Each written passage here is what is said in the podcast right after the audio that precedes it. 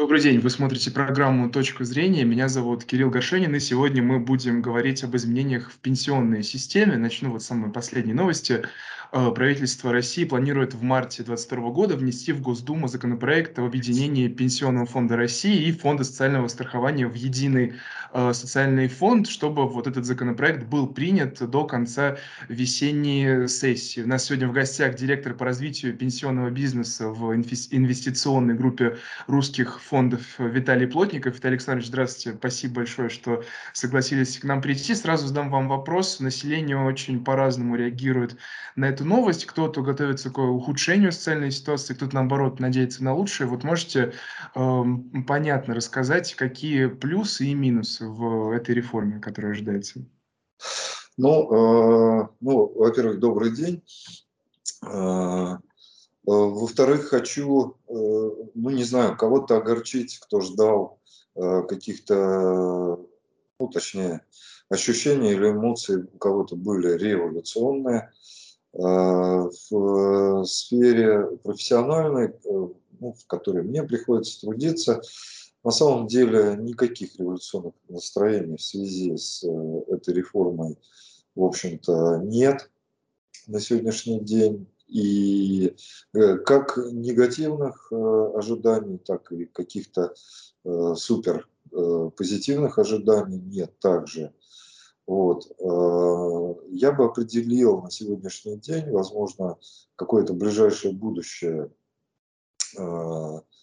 когда этот проект, что называется, начнет реализовываться на практике, да, возможно, мы увидим э, что-то, чего на сегодняшний день не понимаем, но пока э, это видится как весь этот проект по объединению или консолидации вот этих небюджетных фондов, безусловно, ключевым из которых является ну, и таким на слуху, да, что называется, в обществе Пенсионный фонд Российской Федерации, и на базе э, его э, консолидация внебюджетных фондов, э, ну, как это декларируется, с целью оптимизации расходов, с целью координации более высокой усилий всех этих социальных фондов. Речь, собственно говоря, идет главным образом о трех да, фондах. Это Э, пенсионный фонд Российской Федерации, э, о котором может быть больше известно, э, да, фонд социального страхования и фонд обязательного медицинского страхования. Это крупные социальные институты небюджетные, которые привлекают средства в виде отчислений, которые делают работодатели за каждого из нас. Э, ну, понятно, только в случае, если нам с вами платится так называемая белая зарплата.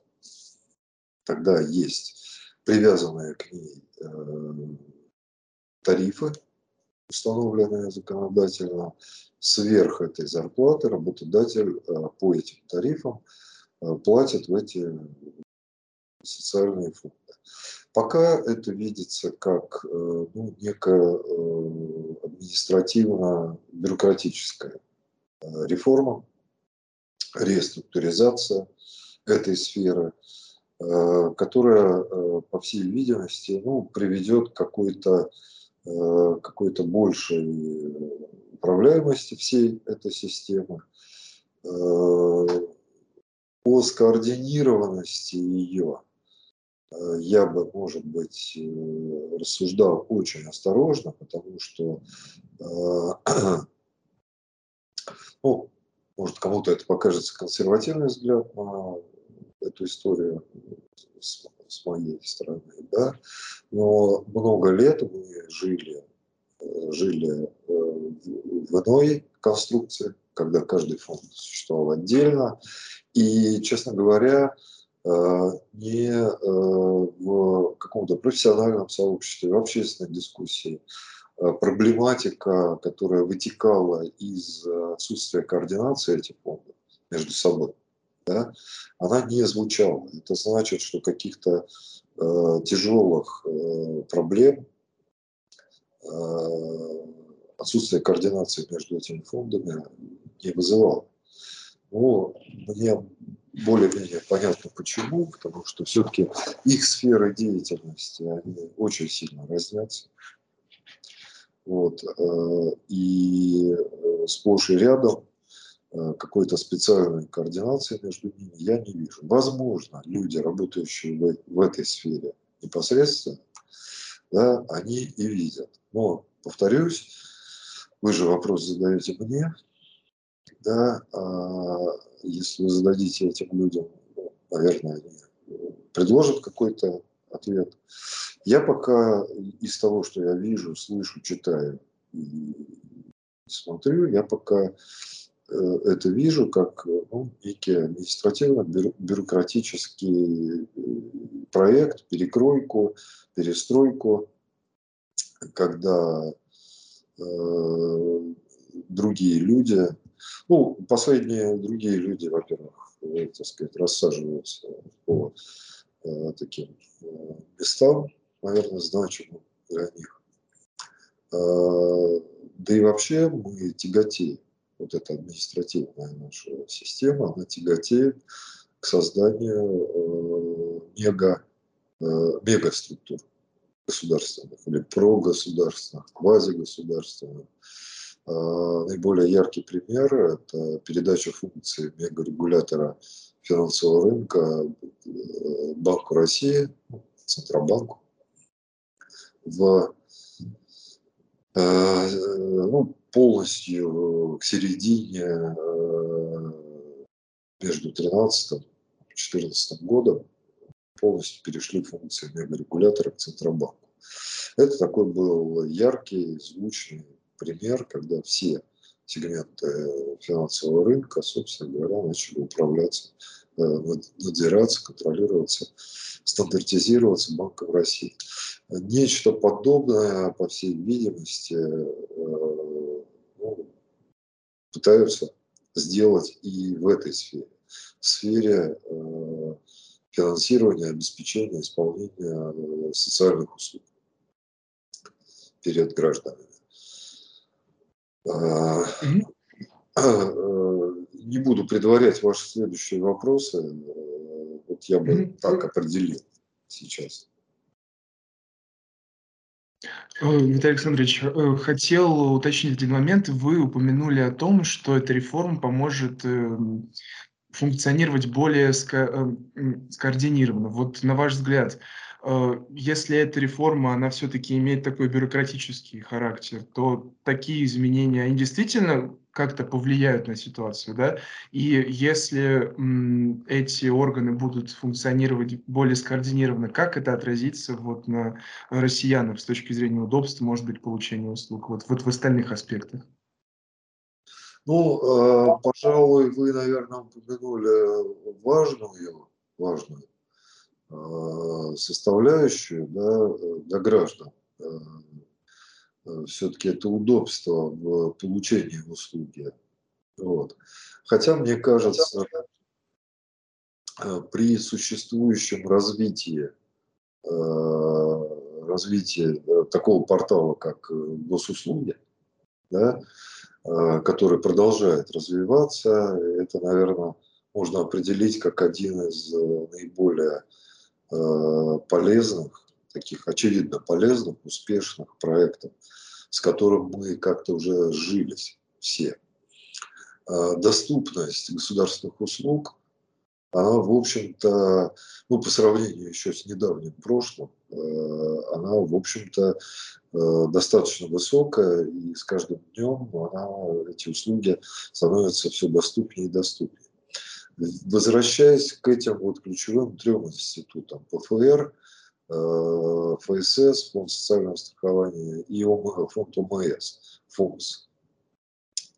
А, тут надо сказать следующее. А, пока гражданин работает, ну, то есть не достиг пенсионного возраста, вы, да, вам еще вообще далеко до пенсии, я, э, Как недавно выяснилось, мне тоже еще до пенсии придется какое-то время поработать. Мы, собственно говоря, у нас нет ни повода, ни нужды, ни причины взаимодействовать с ПФР. То есть это для нас некий такой ну, отвлеченно существующий э, такой вот орган. А, э, контактировать с ПФР чаще приходится пенсионерам, те, кто уже получают пенсию. Да? Активно на этапе э, оформления пенсии за какое-то время до, перед оформлением пенсии, при пересчете пенсии, перерасчете пенсии, при индексации. Вот там поддерживаются какие-то контакты. Но эти контакты, они достаточно э, такие короткие, и они не вынуждают пенсионера бегать с какой-то изрядной регулярностью по ФР, чтобы что-то решать, что-то подписывать, что-то... Нет, в этом вообще нет никакой нужды.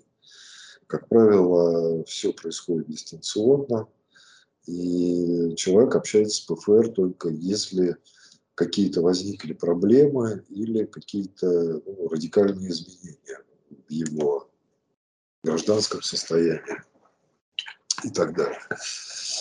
А, а э, пенсионеров у нас э, чуть более 40 миллионов человек, 42, 43 ну, разные цифры, но она вот такая где-то цифра, 40 с чем-то миллионов человек э, постоянно. Э, это меньшая часть населения, у нас 140 миллионов человек, значит, большая часть э, к Пенсионному фонду России отношения, в общем-то, особого не имеет. Так, чтобы общаться практически с ним часто. Фонд социального страхования. Фонд социального страхования э, – это все вопросы пособий социальных. Это не пенсия, это связанные с пособием на детей, на ну, вот такие вот э, социальные пособия, назначаемые гражданам. Э, я не знаю, мне не приходилось сталкиваться, поэтому деталей организации взаимодействия граждан с этим фондом. Я не знаю, но уверен, что оно регламентировано и оптимизировано так, чтобы не заставлять людей бегать туда тоже регулярно. Хотя, подчеркну, я этого не знаю. Ну и не слышал э, каких-то жалоб на, ну, как у нас подчас любят ругать, да, бюрократов, чиновников, которые заставляют там 10 справок собирать. Вот по отношению к фонду соцстраха я такого не слышал. Э, учитывая, что подозреваю, что с ним э, должны иметь дело миллионы людей, ну, в частности, получающих пособия и так далее. Ну, так или иначе, мы бы услышали, если бы были какие-то назревшие проблемы э, во взаимодействии. Но это другой институт да, он больше имеет отношение к людям, которые э, к менее таким социально защищенным категориям, но не достигшим пенсионного возраста. Виталий да, прошу прощения, что перебиваю вас. Хотел вот уточнить по поводу того, что вы ранее говорили. Вы сказали, что уровень доступности этих услуг, он достаточно высокий. У нас есть действительно сайт госуслуги, там МОСРУ и так далее. Они очень простые и понятные в том, что касается пользования. Но вот однако вместе с тем сами пенсионеры, они достаточным уровнем цифровой грамотности не обладают. И для многих не совсем понятен функционал э, этих Э, порталов и некому им, к сожалению, помочь. Вот в таком случае, если исключать госуслуги и все эти цифровые а, платформы, удобен ли и комфортен ли уровень доступности таких, такого рода услуг для пенсионеров? Э, думаю, не очень. Э, не очень комфортен. Во-первых, потому что надо заранее, это сплошь и рядом в Пенсионном фонде России, по крайней мере, э, надо заранее записываться на прием. Вот. Э, в разных регионах, это я слышу об этом, э, под час задолго надо записываться. То есть речь не идет о том, что у тебя возникла какая-то проблема, ты побежал и получил талончик, и через 15 минут тебя приняли. Об этом речи не идет. Речь идет о днях и даже неделях, за которые надо записаться. Вот. А, особенно это ярко проявилось э, вот, э, на фоне э, санитарных всех вот этих историй да, последних двух лет, когда посещение таких учреждений оно было затруднено еще и дополнительно. Вот. Но э, это можно объяснять э, вот этими мероприятиями санитарными, может быть, отчасти да. Вот. Какие-то вопросы помогает решать система МФЦ э, на территориях, которая достаточно, ну, уже достаточно разветвилась да, и достаточно доступна, что помогает также повысить доступность для тех, э, кому сложно или отдельные услуги просто э, не предоставляются онлайн. Все равно надо куда-то дойти и где-то расписаться в какой-то бумажке.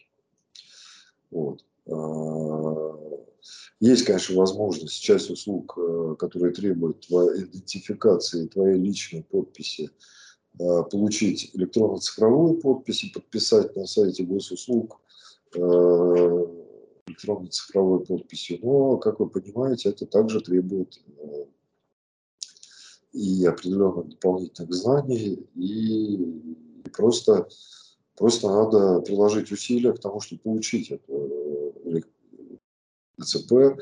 Она стоит денег, порядка 2000 рублей на год плюс-минус. Э, и э, для того, чтобы один раз ей воспользоваться, вряд ли обычные наши граждане пойдут ее оформлять.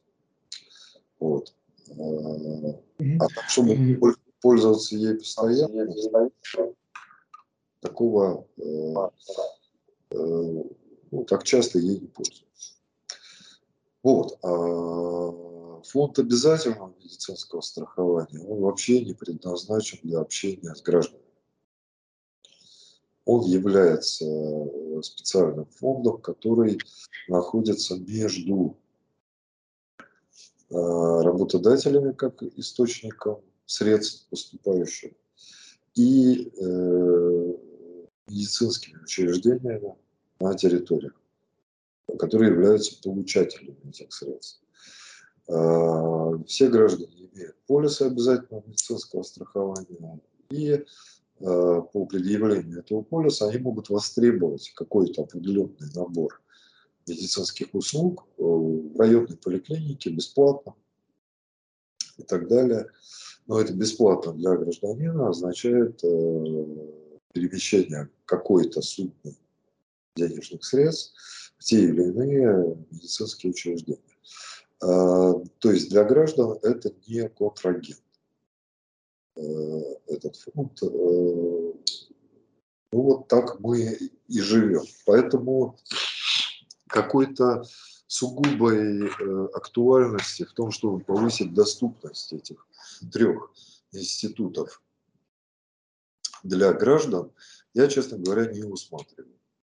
По поводу цифровой грамотности грамотности да, наших людей и пенсионеров. Вы знаете, вообще-то для того, чтобы пользоваться сайтом госуслуг, если ты понимаешь, э, что тебе там надо, да, ну, ради, ради чего ты туда пришел, а, не требуется какая-то такая прям продвинутость в э, общении с такого рода ресурсами. Пенсионеры, которые вот сейчас уходят на пенсию, которые пять лет назад на пенсию уходили, это в цифровом смысле, это не люди, как правило, не отсталые.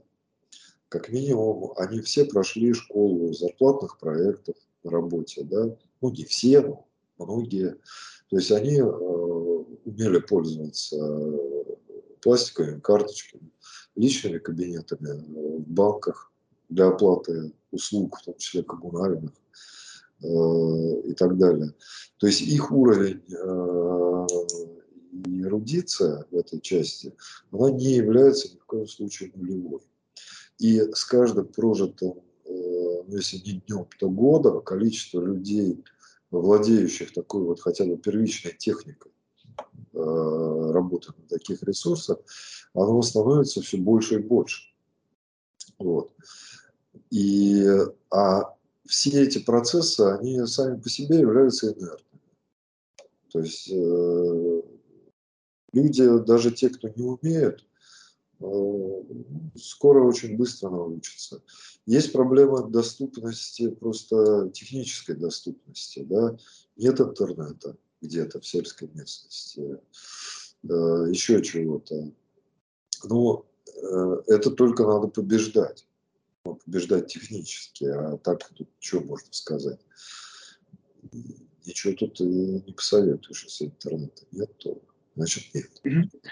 Да, и в заключение, вот наше время уже к концу подходит, но очень хочу вас уточнить э, касательно той темы, о которой мы сегодня говорили. То есть получается, да, э, если подытожить, это такая скорее административно-бюрократическая реформа и э, радикальная, кардинально никаких, никаким образом она не отразится на гражданах, и вот, то есть готовиться ни к чему особенно не нужно. Да, это мое глубокое убеждение э, в этом. Поэтому это не должно вызывать ни, э, ни паники, ни страха, ни каких-то негативных ожиданий. Ну, есть такое настроение в обществе подчас, да, что если чиновники задумали какую-то реформу, значит, будет хуже. Да? Надо хватать э, мешки или там соль покупать, спички. Но вот это не тот случай, на мой взгляд. Э, это перестройка, которая э, граждан, думаю, непосредственно вообще э, я очень рассчитываю, уверен почти в этом, она почти никак не затронет. И если бы нам об этом не рассказывали, я подозреваю, что граждане бы этого и не заметили. Что такая перестройка произошла. Поэтому, ну, вот на этой, не знаю, оптимистичной, успокоительной ноте я бы, может, и завершил. Хорошо, понял вас. Спасибо большое. Это была программа «Точка зрения». Меня зовут Кирилл Горшенин. Сегодня мы беседовали с директором по развитию пенсионного бизнеса в инвестиционной группе русских фондов Виталием Плотниковым. Спасибо за просмотр. Спасибо.